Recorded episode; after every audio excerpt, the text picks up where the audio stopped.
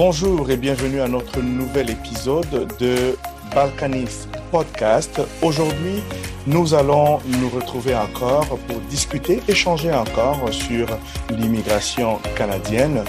J'ai le plaisir aujourd'hui d'avoir parmi nous un invité que j'apprécie beaucoup. Il va nous parler de lui, il va nous parler de ses expériences, de ses études et de comment il s'y prend en immigration. Il s'agit de Sorel Inkari. Sorel Inkari est un consultant réglementé en immigration canadienne, euh, membre du conseil de réglementation des consultants euh, en immigration au Canada. Donc, avec lui, nous allons échanger sur les permis d'études, les études au Canada de manière générale. Et c'est sûr que nous parlerons dans les détails de l'obtention des permis d'études et des autres questions reliées à, à cela. Mais nous ne faisons que commencer, nous déballons le rouleau aujourd'hui, mais nous ferons d'autres épisodes certainement parce qu'il y a beaucoup de choses à dire à ce sujet. Alors, sans plus tarder, je vais m'empresser pour l'accueillir et d'abord dire merci énormément à Sorel. Je te remercie, Sorel, d'avoir accepté notre invitation aujourd'hui de participer à cet épisode de Balkanis podcast et je voudrais te souhaiter la bienvenue. Comment vas-tu aujourd'hui? Ben, je vais très bien, merci Eddy. Euh, je suis euh, honoré d'être là.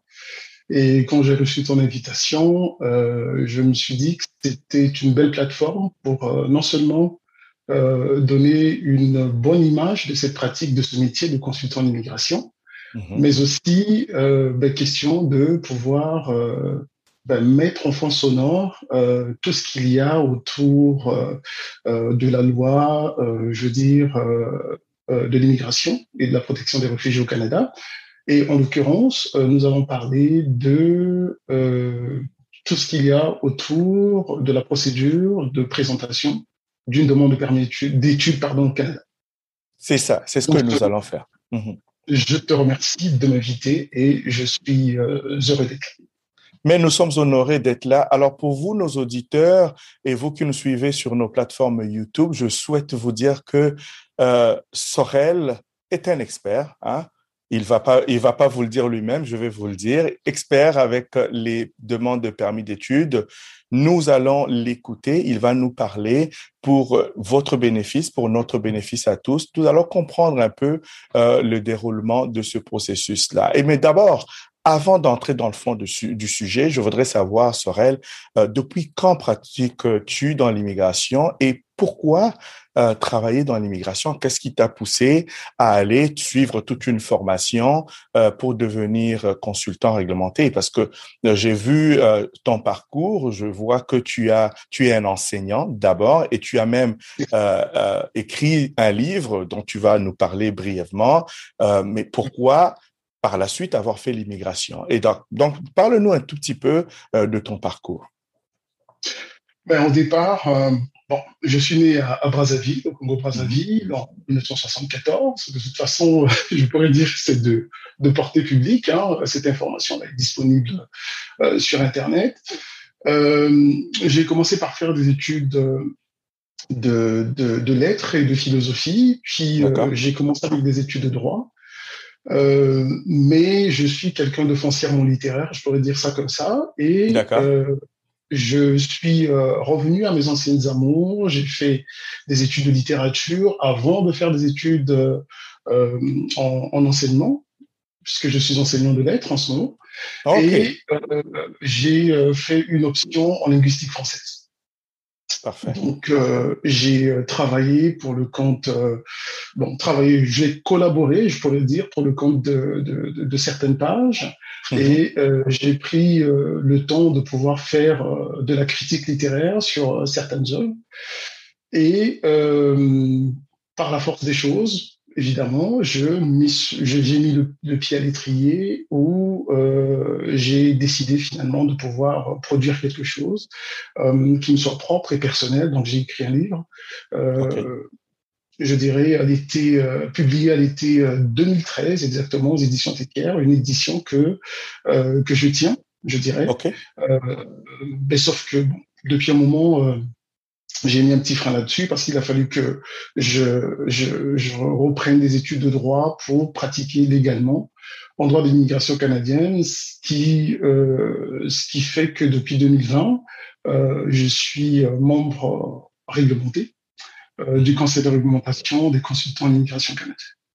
Mais parfait. Alors, comment avoir fait et pourquoi avoir fait le saut des études littéraires en immigration? Comment ça s'est passé et pourquoi l'immigration?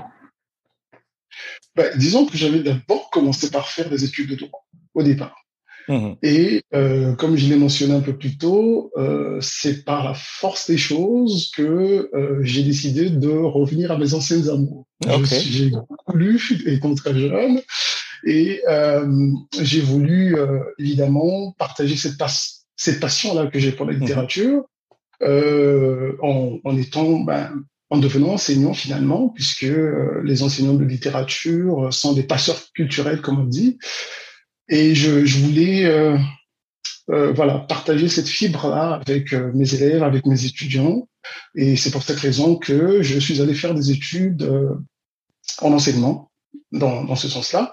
Euh, mais ce qu'il faut dire, c'est que lorsque je suis arrivé au Canada, par la force des choses, en fait, il y a eu un faisceau de circonstances qui ont conclu à ce que je, je, je décide de m'installer au Canada, même si l'idée de le faire remontait euh, à la fin des années 80 lorsque j'ai eu euh, mon diplôme d'études euh, moyenne générale, c'est ce qu'on dit, enfin, le PC au premier cycle, je sais plus trop exactement, mais en tout cas, l'équivalent ici au Canada, c'est le diplôme de secondaire 5, d'accord, quand on, a terminé ces, études secondaires. C'est à ce moment-là que j'ai commencé à penser venir m'installer au Canada. Bon, après j'ai pris euh, d'autres parcours, je suis allé m'installer ici et ailleurs, j'ai fait, euh, euh, j'ai eu quelques expériences dans ces différents pays-là. Et euh, c'est à la fin des, de l'année 2007 exactement que euh, je suis euh, venu au Canada. Mhm. Et quelques mois plus tard, j'ai fait ma procédure pour venir m'installer de façon définitive et permanente. Ok, ben c'est très intéressant. Alors aujourd'hui, nous discutons euh, au sujet d'une procédure d'immigration pour ceux qui souhaitent venir étudier au Canada. Alors, que pouvez-vous nous dire de manière générale euh, de quoi a-t-on besoin pour venir étudier au Canada? Comment est-ce que ça se passe? Avant d'entrer euh, spécifiquement dans les détails, les procédures de demande, ainsi de suite, mais donc, donc brossez-nous un peu euh, le portrait de manière générale. Comment ça se passe? Alors, venir étudier au Canada, c'est un projet. Et comme, comme tout projet, on doit le préparer. Mhm. Euh, cela euh, nécessite de mobiliser euh, non seulement, je veux dire, les, les moyens intellectuels, je pourrais dire ça comme ça, puisque bah, on, y va pour ces études, donc forcément, on s'y prépare mhm. intellectuellement, mentalement, moralement aussi. mais il y a je dirais, le fardeau financier qu'il est nécessaire de préparer en conséquence parce que les études au Canada coûtent excessivement cher. Euh, si euh, on fait une petite comparaison avec euh, ben, les mêmes études faites ici, euh, pardon, au Canada, euh, et donc euh, par rapport aux pays Schengen comme la France ou la Belgique, okay. Bien, je dirais que étudier au Canada coûte deux à trois fois, peut-être même un peu plus cher qu'étudier en France ou en Belgique. Donc, c'est un projet euh, qu'il faut mûrir, euh, qu'il faut préparer suffisamment à l'avance, étant donné que euh, IRCC, donc le gouvernement canadien qui s'occupe justement de la portion immigration, est très, très intrusive. Elle veut, enfin, je veux dire, cette partie-là hein, du gouvernement canadien, donc le ministère de l'immigration, veut absolument savoir si l'intention de venir étudier au Canada est fondée et si euh, le garant financier qui va euh, s'occuper, qui va financer, subvenir euh, aux besoins euh, de son enfant pendant ses études au Canada, si cette personne-là a effectivement les moyens de pouvoir le faire. Donc, je vais euh, prendre ces, ces deux grandes conditions, ces deux grandes exigences-là, et ajouter à cela, il faudrait évidemment que bon, ben, la personne Ici, on va parler plutôt des étudiants majeurs, puisque mhm. c'est le début, on va dire, de cette série de podcasts. nous parlerons des étudiants mineurs ici au, Canada, parce qu'il est possible de venir étudier en tant que mineur, évidemment. Mais il faudrait que ben, voilà, la personne qui vient étudier au Canada ne soit pas interdite de territoire et que la personne puisse évidemment montrer euh, patte blanche lors de, euh, je veux dire, de l'examen de sa visite médicale. Mmh, Donc, en gros, euh, je vais parler de ces trois grands mouvements dans, dans, dans, la présentation d'un dossier de, de permis d'études. Et ensuite, nous allons entrer en détail pour voir ce que ça peut donner finalement, de façon à ce que ce soit un peu plus clair pour les auditeurs pour nos, nos auditeurs, pardon, je vais y arriver finalement. Euh, ça se passe bien, ça se passe bien. Exactement. Que ce soit beaucoup, plus clair euh, pour eux mm-hmm. et, et, que euh, l'on prévienne, l'on anticipe euh, certaines situations qui peuvent être fâcheuses parce que, bon, ben voilà, on a préparé son dossier comme il faut et puis finalement on se retrouve avec un refus. Alors, ce qu'il faut dire d'emblée, c'est qu'il ne s'agit pas d'une recette magique, puisque Important. c'est l'agent, exactement, c'est l'agent fédéral qui a la décision finale mhm. et qui juge sur la bonne foi et sur l'évaluation de la preuve qu'il veut présenter si la personne euh, qui veut, qui a l'intention de venir étudier au Canada, le fait pour les bonnes raisons, c'est-à-dire va faire de ses études sa priorité en étant ici au Canada. C'est ça. Et, déjà, c'est bon, c'est très bon et très bien que tu mentionnes cela. Et, et moi, je vais m'empresser pour dire également à nos auditeurs et à ceux qui nous suivent sur YouTube qu'il faudrait absolument faire attention. C'est un drapeau rouge qui se lève lorsque euh, les personnes ou le cabinet ou la personne à qui vous faites affaire ou qui vous accompagne pour vos démarches d'immigration canadienne vous donne une garantie de la réussite ou du succès de cette démarche qu'il entreprend. C'est un drapeau rouge qui se lève parce que aucune garantie ne peut vous être fournie. Et d'ailleurs, déjà, avant d'entreprendre un tel, euh, de commencer de telles démarches, vous devez vous assurer de faire affaire avec des consultants réglementés ou des avocats, mais au Québec, les notaires peuvent également vous accompagner dans vos projets d'immigration au Canada. Mais donc, nous allons maintenant dans les détails. Sorel, tu vas nous, euh, nous emmener pour nous conduire et dire, euh, d'accord, c'est un projet, par où je commence. Moi, je suis un candidat qui souhaite étudier ici. Je dois, j'imagine, d'abord avoir une admission dans un collège ou une université et ensuite commencer les démarches. Alors, euh, conduis-nous, s'il te plaît, pour euh, nous donner vraiment un éclairage sur euh, ce que je ferais, moi, qui suis peut-être en France ou au Congo ou bien au Sénégal ou même aux Philippines, pourquoi pas, je voudrais venir ici. Comment je fais? Allons-y. Alors, pour commencer, euh, il faut d'abord euh, savoir que euh, ben, je, vais d'abord me projeter au moment où, je veux dire, je, je, me projette un peu plus, je veux dire, dans le timeline, comme on dit en français. lorsque l'agent reçoit la demande, uh-huh. il faut absolument qu'il y ait un lien conséquent entre les études qui ont été faites antérieurement et le programme d'études pour lequel l'étudiant souhaite venir euh, pardon, étudier au Canada. Je prends un exemple. Euh, j'ai fait des études littéraires au départ et mhm. euh, soudainement, je décide de vouloir m'inscrire euh, en informatique ou en génie civil. Mhm. Alors, je pense que entre les deux, il y a une incompatibilité qui est, euh, qui est, qui est, qui est manifeste. Oui. Il faut éviter de se retrouver face à ce bris, euh, je veux dire, de, de cohérence entre mhm. les études qui ont été faites précédemment et l'intention euh, que nous avons de vouloir aller étudier au Canada. Donc, c'est très clair que, comme on a parlé de projet tout à l'heure, ça doit être réfléchi, ça doit être pensé suffisamment en avance. On commence par voir ce qu'on a fait et on est un peu plus curieux, on va sur Internet, Maintenant, je pense que c'est un peu plus accessible C'est très accessible, oui. Exactement. Et donc, on va se renseigner. Euh, il y a même des, des, moteurs de recherche sur euh, euh sur euh, sur sur certaines pages qui proposent évidemment une liste de, de collèges ou d'universités où vous avez la possibilité d'avoir une idée très claire euh, en fonction de ce que vous avez eu à faire au départ comme étude et ce que vous envisagez euh, venir étudier ici au Canada. C'est la première chose. Et donc, on commence d'abord et avant tout par euh, soumettre euh, un dossier d'admission. Euh, excuse-moi, Sorel, je voudrais t'interrompre juste rapidement pour te poser cette question. Qu'en est-il de quelqu'un, parce que pour la plupart, ils viennent juste de terminer les études secondaires, ils veulent commencer les études postsecondaires. Disons quelqu'un qui a fait des études littéraires et se rend compte que pour une raison ou une autre, il souhaite faire des études en, euh, en sciences infirmières, par exemple, ou en, en informatique.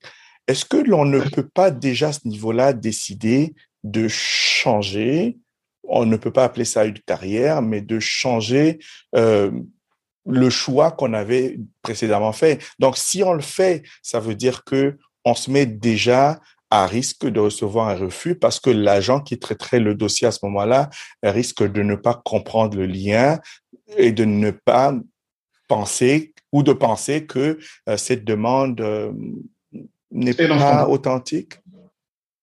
Alors, ce qu'il faut comprendre, c'est que euh, même si ce n'est pas très clairement dit, hein, parce que euh, maintenant que, excusez-moi, que les, les, les, demandes sont soumises en ligne, euh, il peut arriver que au moment de générer les formulaires à envoyer, puisque c'est une machine évidemment qui, qui travaille derrière tout ça, on ne nous demande pas de plan d'études.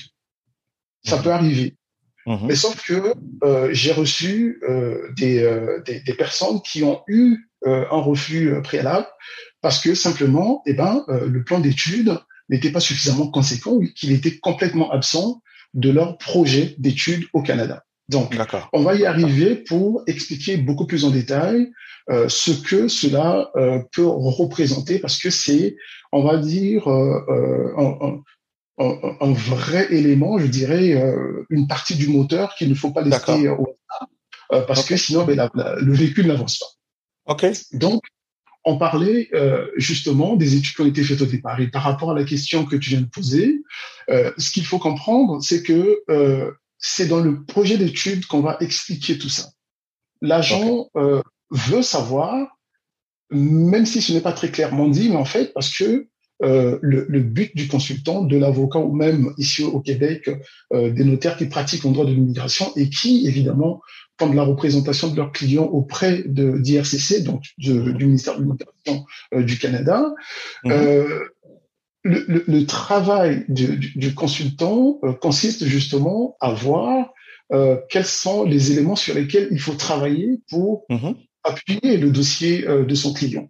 Et donc, le plan d'étude en fait euh, partie intégrante, fait partie. je dirais, mhm. et c'est même évidemment une pièce euh, majeure mhm. euh, dans la demande qui est soumise à l'agent des visas.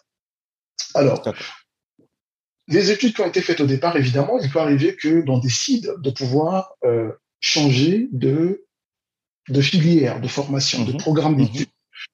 Mais ce qu'il faut comprendre, c'est que lorsqu'on décide de faire ce changement-là, il faudrait qu'il y ait un lien qui se fasse quelque part. Et c'est pour cette raison que lorsqu'on soumet euh, un dossier d'admission dans un collège, dans une université, il peut arriver, en tout cas je, je, je l'ai vu suffisamment fréquemment, que euh, le, le, service, le registre, enfin le service de scolarité mhm. exige que, que l'étudiant euh, arrive dans un programme tremplin ou, ou évidemment, dans certains cas, passe certains préalables, des prérequis pour intégrer le programme finalement. Donc, c'est pour cette raison que pour, pour gagner en temps et pour faire en sorte que euh, l'étudiant arrive au Canada dans son programme, je veux dire, naturel, ça mhm. serait vraiment intéressant à mon avis. En tout cas, c'est ce que euh, j'explique euh, à toutes ces personnes qui me contactent et qui ont besoin euh, de mes services pour les accompagner. Je leur dis, écoutez, j'ai besoin de voir les bulletins euh, de votre enfant euh, de, de, ces dernières études complétées. Et à partir de ce moment-là, je me positionne et j'essaie d'orienter le client euh, évidemment, c'est lui qui reste souverain de la décision à prendre. Absolument. Mais en tout cas, j'essaie de euh, minimiser euh, les, les, les, les, risques de façon à ce que on ait plus de chances de succès dans ce projet. Absolument. Alors, donc le dossier il est soumis mmh. à, à, au service de, de, à la scolarité hein, de, du collège ou de mmh. l'université, et mmh. ensuite, mmh. si tout se passe bien, généralement au bout de trois semaines, autour de trois semaines en tout cas, on reçoit une lettre d'admission où on vous dit, bon, bah, écoutez, monsieur euh, nous avons étudié votre dossier, évidemment, euh, nous allons vous retenir pour euh, l'année scolaire qui va commencer euh, soit à la session d'automne ou à la session d'hiver. Et donc, à partir de ce moment, voici les démarches que vous devez euh, devoir entreprendre, entreprendre mm-hmm. pour pouvoir avoir votre permis d'études, le mm-hmm. document qui vous permettra d'étudier au Canada. D'étudier au Canada, c'est ça. Exactement, euh, sur deux ans, sur trois ans, euh, euh, selon les, les, les, différents programmes et surtout si on a l'intention soit d'aller faire une technique ou d'aller en études pré-universitaires. Donc c'est très important de pouvoir avoir cette lettre d'acceptation-là. Donc je dirais que le travail du consultant en immigration, tout comme de l'avocat ou du notaire, comme on l'a dit ici au Québec, qui pratique en droit d'immigration, c'est à partir de ce moment-là que son travail commence. Le travail commence après avoir obtenu la lettre d'acceptation. Après avoir obtenu la lettre d'acceptation. Alors, il arrive que dans certains cas, euh, des consultants euh, proposent euh, un service complémentaire. Complet, euh, mhm. Exactement, pour essayer de, bah, je dirais pas de tout gérer, mais en tout cas d'alléger les démarches de leurs clients plutôt que ce soit le client qui fasse toutes ces démarches-là. Et donc, eux reçoivent tout le dossier du candidat entreprennent les démarches en leur nom et une fois que euh, le, la lettre d'acceptation est euh, délivrée, euh, à partir de ce moment-là, il se met au travail pour faire le reste, c'est-à-dire la demande de permis d'études. Et c'est ce que Alors, nous faisons ici chez nous, chez Balkan Immigration Services. Nous accompagnons euh, nos clients euh, jusqu'à à ce niveau-là, euh, parce que nous sommes également euh, agents, si vous voulez, de recrutement de certains collèges et universités. Et donc, euh, je vais me permettre là maintenant de dire à nos auditeurs que vous pouvez entrer en contact avec nous directement, Balkan Immigration Services ou Azimut Immigration. Euh, c'est nous sommes ensemble, euh, euh, Sorel et moi, collaborons pour vous assister et vous accompagner dans vos programmes d'études. Donc, vous pouvez soit contacter Azimut Immigration, donc Sorel va se faire le plaisir de prendre vos dossiers en charge, ou contacter Balkan Immigration Services. Euh, il nous fera plaisir de vous accompagner. Je m'excuse, je m'excuse, Sorel, je t'ai interrompu, mais c'était important non, de mentionner cela et donc euh, je te laisse euh, poursuivre. mais non, tu fais bien de, de pouvoir l'indiquer évidemment et donc euh, les, les, auditeurs qui sont en ligne avec nous ou euh, qui, qui vont plus tard découvrir ce podcast peuvent évidemment contacter Balkanis Immigration. Donc, c'est euh, la firme d'immigration euh, de mon ami et collègue, Eddie Balamboula, ou encore, vous nous contactez Azimut euh, Immigration directement. Les deux euh, structures ont leur site internet où vous avez euh, évidemment une redirection sur une adresse de contact où l'on pourra effectivement vous donner plus d'informations. Alors, Tout à fait. Nous recevons la lettre euh, d'affectation, non, j'allais dire d'acceptation, parce que c'est exactement la même chose, évidemment. C'est beaucoup plus tard que euh, l'étudiant est affecté au Canada, si on peut dire ça comme ça. Mais en tout cas, on commence avec la lettre d'acceptation et il va y avoir euh, ben, un certain nombre de détails. Alors, ce qu'il faut noter, c'est que euh, au moment où nous euh, préparons euh, la, la, demande, il y a les formulaires d'immigration qui sont standards. Okay. Euh, et donc, tous les formulaires qui concernent les demandes de visa de résident temporaire euh, sont quasiment les mêmes. Euh, il y a euh, la demande euh, de visa qui doit être faite à l'extérieur du Canada. Ça, c'est très important mm-hmm. à signaler puisque mm-hmm. il y a des candidats, enfin des candidats, il y a, en tout cas, de ce que j'ai pu voir, ça, ça, semble surréaliste, mais évidemment, j'ai déjà vu dans certains cas des, des, des, des, demandeurs de permis d'études, en tout cas qui, qui, ont eu à recevoir euh, un refus de la part d'IRCC. J'ai vu dans leur demande que euh, ces, ces personnes-là avaient oublié de pouvoir euh, euh joindre un formulaire alors que c'est très clairement expliqué sur le site euh, d'IRCC. Donc, c'est important de pouvoir lire les directives qui sont si évidemment les, les, les, auditeurs, les, les, personnes qui sont intéressées évidemment envoyer leur enfant ici au Canada, ils mhm. doivent aller prendre cette information-là euh, mhm. sur le site. C'est de portée publique, en fait. Public, absolument.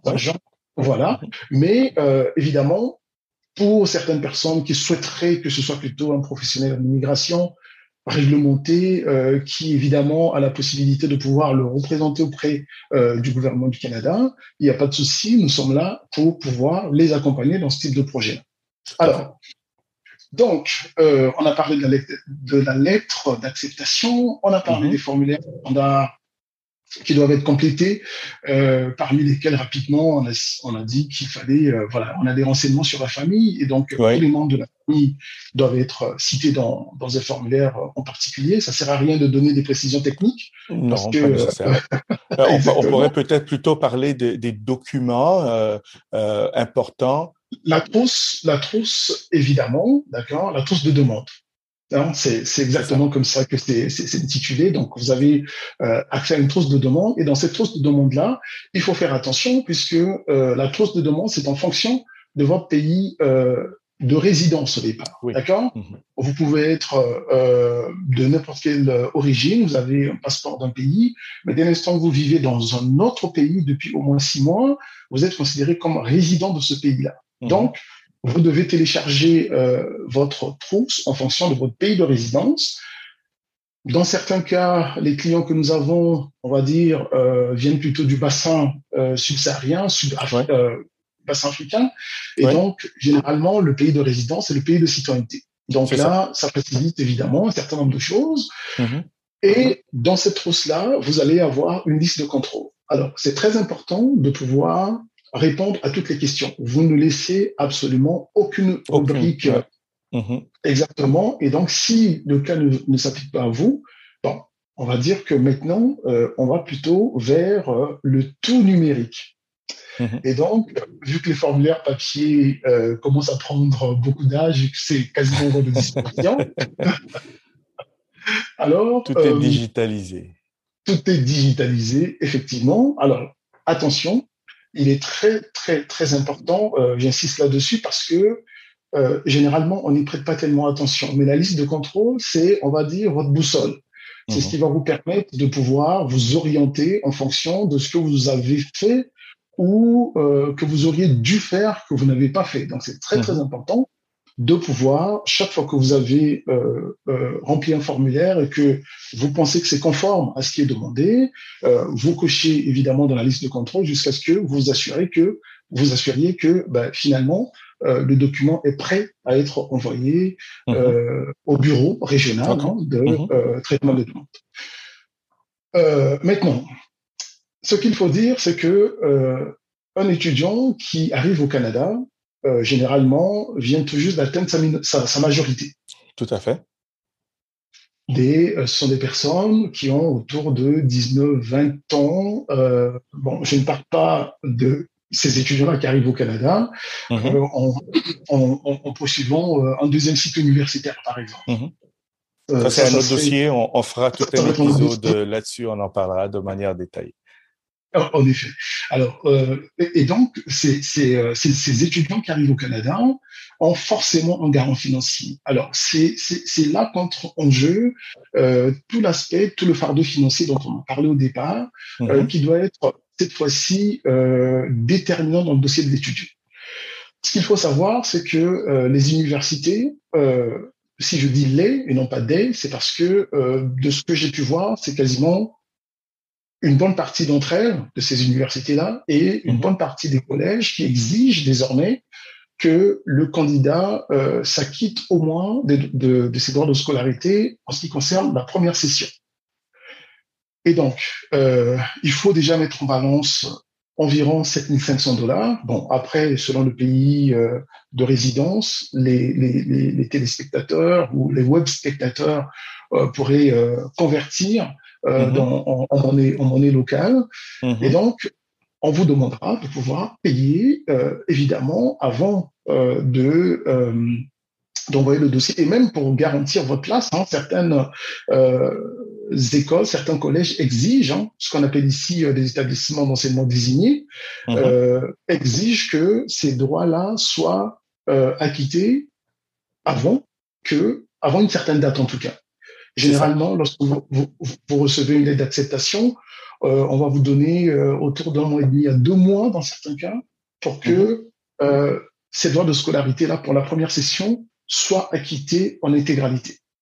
Ok, alors je vais me permettre, Sorel, excuse-moi, de te poser cette question parce que je sais que nos auditeurs se posent cette question de manière générale. Ok, là, quelqu'un peut vouloir faire des études de, je veux dire, deux années d'études ou trois années.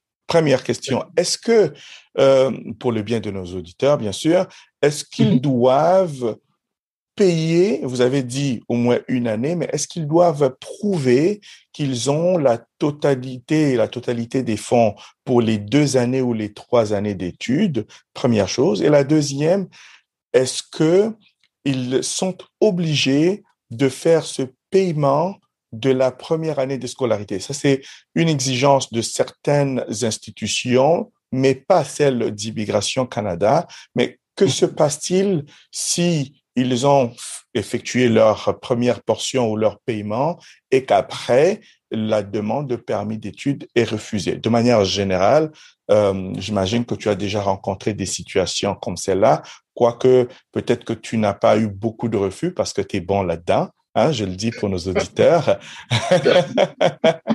Mais donc, euh, euh, que se passerait-il dans une situation comme celle-là? Ce qu'il faut savoir, c'est que euh, une fois que les droits de scolarité, les frais de scolarité ont été acquittés et que malheureusement, encore une fois, c'est l'agent fédéral qui a le dernier mot sur l'accord ou pas de votre euh, mhm. demande, euh, de votre euh, visa de résidence temporaire. De résidence temporaire, e, Exactement. Alors, donc, admettons que, bon, voilà, on a eu à faire tout cela, et puis finalement, bon, ben, malheureusement, le dossier a été refusé pour X raisons. Mhm. les droits de scolarité sont entièrement remboursés sur présentation de la lettre de refus. Parce que c'est ce document-là qui va évidemment euh, ben, convaincre, on va dire, le service de scolarité que l'étudiant, malheureusement, ne pourra pas euh, intégrer l'école cette année-là, en tout cas, puisqu'il y a possibilité de faire une représentation euh, euh beaucoup plus tard euh, pour le mmh. même programme, pour la même école, euh, université ou collège, évidemment. Et donc, on a la possibilité de pouvoir le faire. Alors, mmh. donc, les frais sont remboursés entièrement. Ben, entièrement. certains collèges peuvent retenir des frais d'administration. Des frais d'administration. Oui, c'est ça. Exactement. Donc euh, là-dessus, ce n'est pas grand-chose, mais ça peut arriver euh, que, euh, que, que l'on retienne, évidemment, euh, c'est quelques 100, 150, parfois 200 dollars. Ça peut arriver.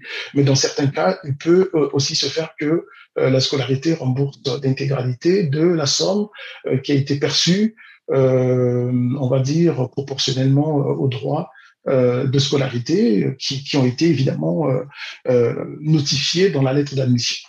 Mhm. Alors, donc ça, c'est la première question.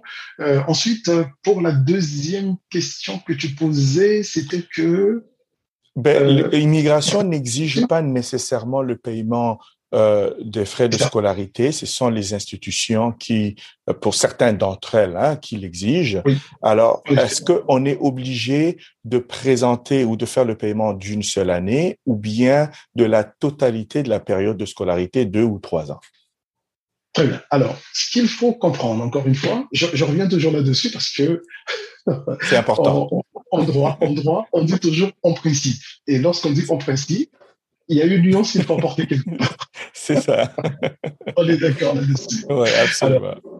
bon, ce qu'il faut, ce qu'il faut comprendre, évidemment, je, je, dis tout le temps, ce qu'il faut comprendre, c'est parce que euh, ben, on, on, voit à peu près hein, depuis quelques temps qu'on pratique euh, les dossiers qu'on a pu euh, avoir et traiter. Euh, on peut se faire une idée assez euh, assez juste, je dirais pas précise, mais assez juste de ce qui peut ou ne pas marcher.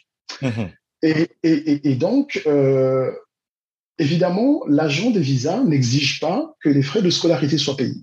Mmh on est complètement d'accord là-dessus. Et le fait de payer, on, vient de le dire tout à l'heure, le fait de, de, de, de s'acquitter de ces frais de scolarité de la première session, bien qu'en étant à l'étranger, évidemment, mmh. euh, ne garantit pas qu'on va avoir un visa euh, d'étudiant. Exactement. Alors, ce qu'il faut faire, enfin, ce qu'il faut comprendre, c'est que lorsque l'on a ce type de projet-là et dans les exigences, en tout cas parmi les critères, les conditions qui sont euh, édictées par le gouvernement canadien en matière de, euh, dans ce programme-là en particulier, à la catégorie des étudiants internationaux, ce qu'il faut comprendre, c'est que le fardeau financier est un élément déterminant Absolument. dans le, le, le fait, dans, dans, dans, les dans le processus d'évaluation de la demande du candidat. Et donc, euh, l'agent, en sachant que les frais de scolarité ont été euh, payés euh, en partie ou en totalité. Ou en totalité. Mhm. Le fait de savoir que l'étudiant qui vient de l'étranger euh, va loger, par exemple, en résidence collégiale ou universitaire, évidemment, démontre de la capacité financière du garant mhm. financier. Mhm.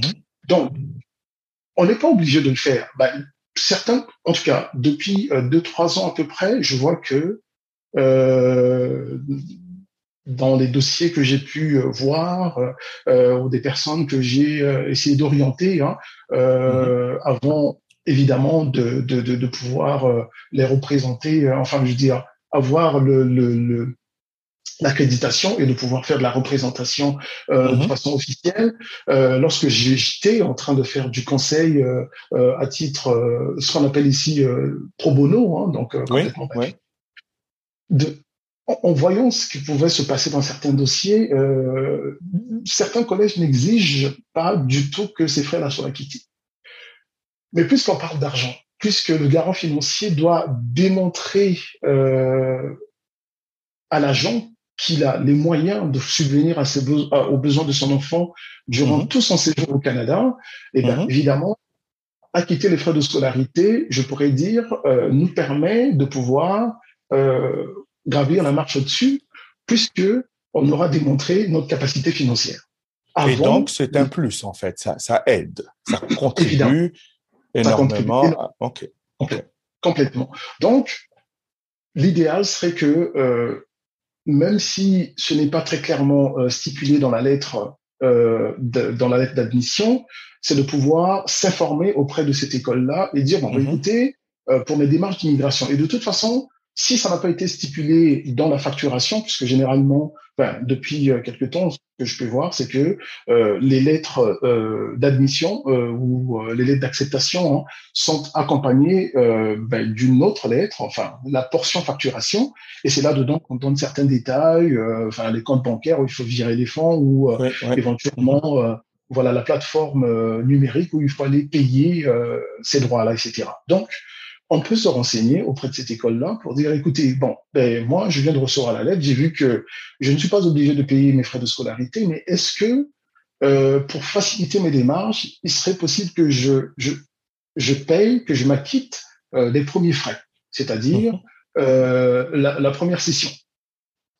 Généralement, les, euh, les, les, écoles sont très ouvertes à, à cette idée-là, et en sachant que ça vient de l'étranger, alors si euh, les, les, euh, les, les, candidats d'immigration, en tout cas leurs garants financiers, ne veulent pas faire affaire avec un consultant d'immigration, ce qui est tout à fait leur droit. Euh, il faudrait que qu'ils envisagent, euh, enfin plusieurs semaines à l'avance, de pouvoir planifier le virement bancaire puisque ça vient de l'international. Hein, mhm. surtout quand ça vient de nos pays où bon, on sait très bien que ça doit transiter par certains pays, certaines banques en Europe avant que ça arrive ici. Donc, vous devez euh, évaluer ce temps-là à intégrer dans votre euh, planification de mhm. façon à ce que le dossier euh, d'étudiant, euh, de, permis d'études, pardon, soit soumis suffisamment à temps et que vous mhm. n'ayez pas repu parce qu'il a manqué du temps à l'agent de visa pour évaluer cette demande. OK. Mais oui. Pardon. Oui. Non, non, tu peux poursuivre, vas-y. Ce que, ce que moi j'allais dire, c'est qu'on a parlé, euh, on a parlé beaucoup des garants financiers.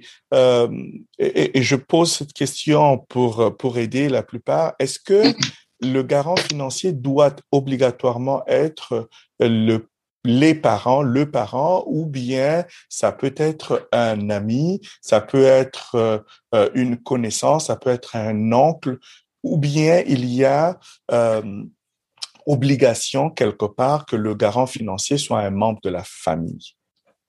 Alors, le garant naturel est le père, mmh je dirais. Ou la mère. La mère dans certains cas. Mhm. On est d'accord là-dessus. Et donc, de toute façon, si euh, votre garant financier n'est ni votre père, encore moins votre mère, vous devez pouvoir euh, établir euh, le lien.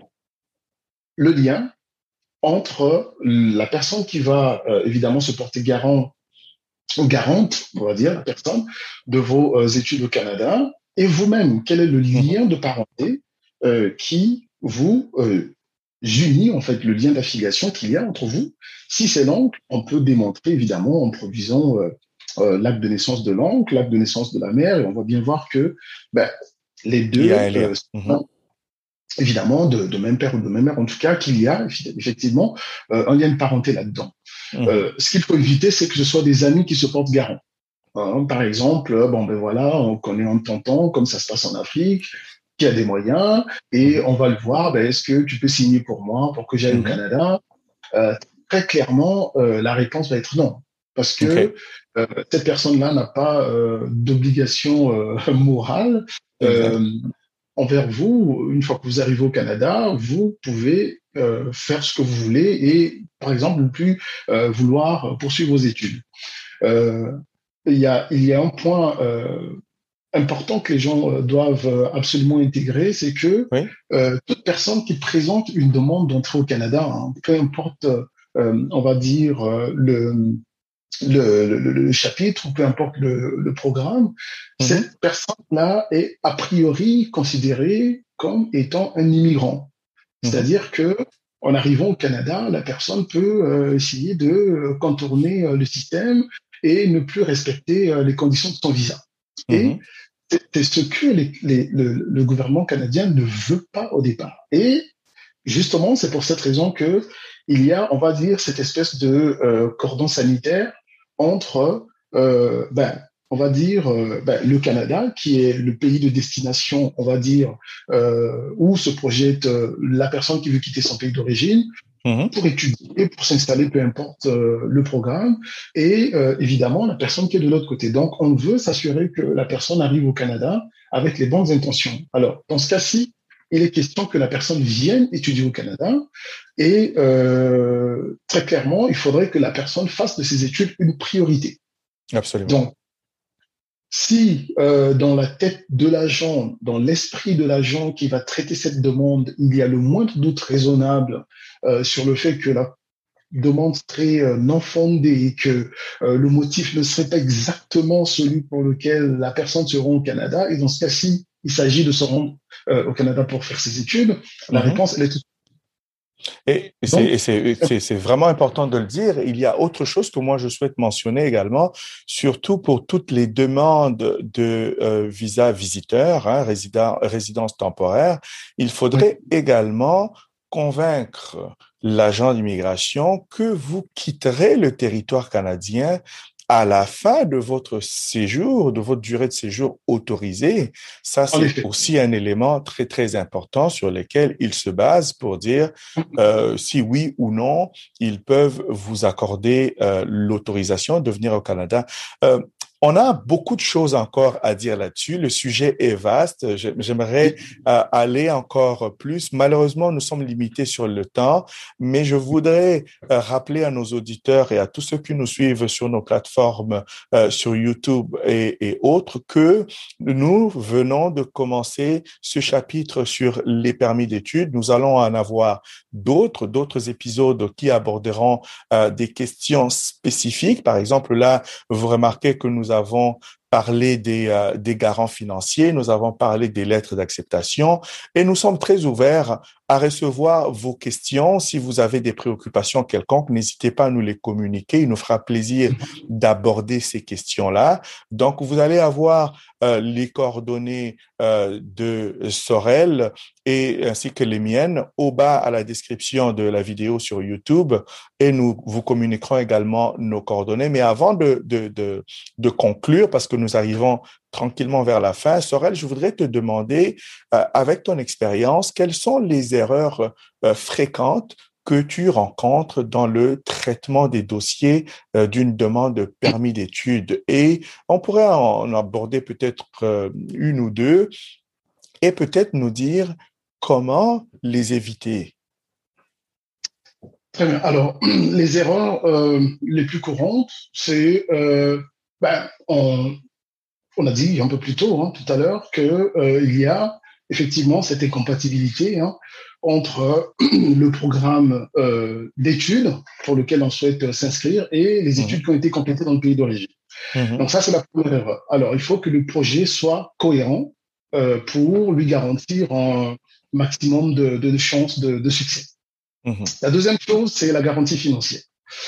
on a vu que on n'en a pas parler euh, spécifiquement, mais euh, il y a d'autres épisodes qui vont arriver. Mais euh, ce qu'il faut retenir ici, c'est que l'agent des visas va demander, mais d'ailleurs, ça, fait partie des directives, hein, n'importe mhm. qui se connecte sur le, site du gouvernement du Canada, dans la rubrique IRCC, immigration, etc., la personne va tout de suite voir que la garantie financière est un élément incontournable. Donc, on va exiger que vous ayez euh, pour la première année. Alors c'était une question qui avait été posée, mais à laquelle je n'avais pas répondu parce que bon après euh, on a parlé d'autres choses. Mhm. Euh, c'est que l'agent des visas va en fait déterminer l'admissibilité sur la première année de d'études. En fait, je veux dire, les garanties financières sont fournies uniquement en guillemets pour la première année d'études. Ce qu'il faut dire ici, c'est que la garantie financière doit être euh, déterminée euh, en fonction du fait que l'étudiant en arrivant au Canada n'est pas obligé de travailler pour subvenir à ses besoins. C'est ça. C'est un peu antinomique parce que, de toute façon, euh, contrairement à d'autres pays, quand on a reçu son visa d'études pour le Canada, qu'on valide au point d'entrée, et que, évidemment, on a un statut de, euh, d'étudiant international au Canada, vous avez un permis d'études qui est annexé mmh. à votre... Un permis de travail. Euh, un permis de travail, pardon, j'allais dire, mmh. qui est annexé à votre permis d'études. Et donc, c'est un peu antinomique, mais simplement, euh, on a parlé de, de cela un peu plus tôt, l'agent veut s'assurer que vous allez poursuivre vos études euh, comme activité principale, comme activité principale euh, de votre raison, de votre motif, hein, de votre installation temporaire au Canada. Après, il y a mhm. d'autres considérations, puisque bon, une fois que l'étudiant a terminé ses études, le Canada fait des yeux doux à ses étudiants internationaux pour que ces personnes-là aillent vers euh, des programmes d'immigration permanente. Mhm. Donc, euh, pardon, ça, ça pourrait, pardon, ça, ça pourrait arriver euh, euh, à d'autres moments euh, quand il nous sera donné l'occasion de pouvoir en parler. Donc, on a parlé de la garantie financière. il, faut, il ne faut pas oublier qu'il y a aussi ben, le lien qu'il faut établir, tu l'as dit tout à l'heure, Eddy, en fait, dans le pays d'origine. Donc, vous ne pouvez pas présenter une demande et ne pas mentionner euh, dans votre demande, enfin une demande de permis d'études évidemment dans ce cas-ci, et ne pas dire que vous avez de la famille euh, dans votre pays d'origine, que euh, vous y avez des liens d'attachement, et que et que surtout l'agent va avoir un œil suffisamment vigilant sur le fait que le programme pour lequel vous souhaitez vous inscrire au Canada mm-hmm. va avoir des débouchés suffisamment intéressants, donc des mm-hmm. perspectives d'emploi dans votre pays d'origine, puisque vous allez résider au Canada de façon temporaire et qu'à la fin de votre euh, euh, séjour euh, d'études, vous êtes censé quitter le Canada. C'est ça. Donc, à ce moment-là, il faudrait qu'il y ait un lien pour donner beaucoup plus de volume, beaucoup plus de contenance à votre projet d'études. Il faudrait que vous sachiez convaincre l'agent que, en allant poursuivre ce programme d'études au Canada, une fois terminé, que vous avez votre diplôme en poche, vous allez rentrer dans votre pays d'origine et euh, occuper un, emploi, puisque dans ce secteur-là, il y a euh, des chances d'être recruté et avoir un diplôme canadien va effectivement euh, ajouter, euh, on va dire, vous allez avoir de la valeur ajoutée euh, à votre CV à votre expérience euh, internationale, etc. Et Sorel, je vais te permettre de prendre euh, euh, le temps de souffler un peu, prends un verre d'eau. Pendant ce temps, moi, je vais aller dire à nos auditeurs encore une fois qu'ils peuvent te contacter. Azimut Immigration, le numéro de téléphone, c'est le 514 467 0060. Vous pouvez également contacter Balkan Immigration Services pour vos besoins en immigration canadienne. Je suis Eddie Balamboula. Vous pouvez me contacter au 613 302 79 12. Bientôt, nous allons avoir, euh, euh, je pense que lorsque vous écouterez euh, cet épisode, le bureau Balkanis à Kinshasa sera déjà ouvert. Il y en aura certainement d'autres qui vont arriver. Nous sommes là pour vous servir. Nous sommes là pour vous accompagner. Chez Balkan Immigration Services, notre mission, c'est d'investir dans l'humain et nous voulons euh, vous aider à réussir votre projet d'immigration euh, contre Sorel l'a si bien dit, euh, pardon, comme Sorel l'a si bien dit depuis le début de cet épisode. Alors donc Sorel, malheureusement, malheureusement, nous avons beaucoup de questions, mais euh, nous devons tenir compte du temps. Nous allons certainement avoir d'autres épisodes, euh, mais mm-hmm. je vais te poser euh, une ou deux questions pour terminer. La première, c'est comment est-ce que l'on peut faire rapidement pour éviter que sa demande de permis d'études essuie un refus? À la volée comme ça. Deux petites choses. Je sais que tu as déjà mentionné, euh, par exemple, le plan d'études, tu as mentionné les liens, tu as mentionné euh, les garanties financières, ainsi de suite. Est-ce qu'il y a autre chose euh, qu'il faudrait faire pour éviter un refus? Sinon, quelles sont les chances que l'on pourrait avoir de voir son permis, sa demande de permis d'études acceptée ou refusée? Généralement, ça arrive, ça arrive comment? Bon, euh, généralement, ça arrive comment? C'est parce que ben, le dossier est évalué, mmh on va dire naturellement. Donc, euh, on envoie sa demande, l'agent évalue euh, la demande en tenant compte de la liste de contrôle dont on a parlé, donc de la trousse de demande qui est jointe à, à, cette demande de visa-là, à cette demande de permis d'études-là, et mmh ben, des différentes considérations. Donc, on a parlé tout à l'heure de l'aspect financier, on a parlé du fait que L'idéal serait que l'on s'acquitte de ses frais de scolarité euh, du moins pour la première session et idéalement qu'on se loge à la résidence universitaire ou collégiale pour évidemment intégrer euh, ce fardeau financier, en tout cas tous ces paiements-là, ces reçus de paiement-là, dans mhm. sa demande, euh, ce qui va donner, on va dire, beaucoup plus de poids, beaucoup plus de consistance à notre dossier d'immigration. Et ce qu'il ne faut pas oublier, c'est que l'agent des visas, même si euh, le, le, le, garant financier peut justifier d'avoir beaucoup d'argent dans son compte bancaire, l'agent de visa veut s'assurer que l'entrée d'argent est permanente euh, du côté du garant financier. On va tenir compte aussi des charges, donc des enfants à charge que le même garant financier, euh, pardon, j'ai fait un petit chat dans la gorge. On va uh-huh. tenir compte du fait que le, euh, d'autres charges que le garant financier pourrait avoir, euh, donc d'autres sources de revenus, on va dire, mhm. et surtout, surtout, euh, ce qu'il ne faut pas oublier, c'est que le critère de l'âge joue aussi dans la demande de permis d'études. Vous ne pouvez pas avoir complété, on va dire, bon, ben là je vais euh, parler euh, plutôt du, du, du, circuit universitaire. Euh, Quelqu'un qui a par exemple euh, obtenu son bachelor ou sa licence sous certains cursus, je veux dire à l'âge de, de 23-24 ans, et mhm. qui soudainement à 35 ans veut venir faire sa maîtrise au Canada.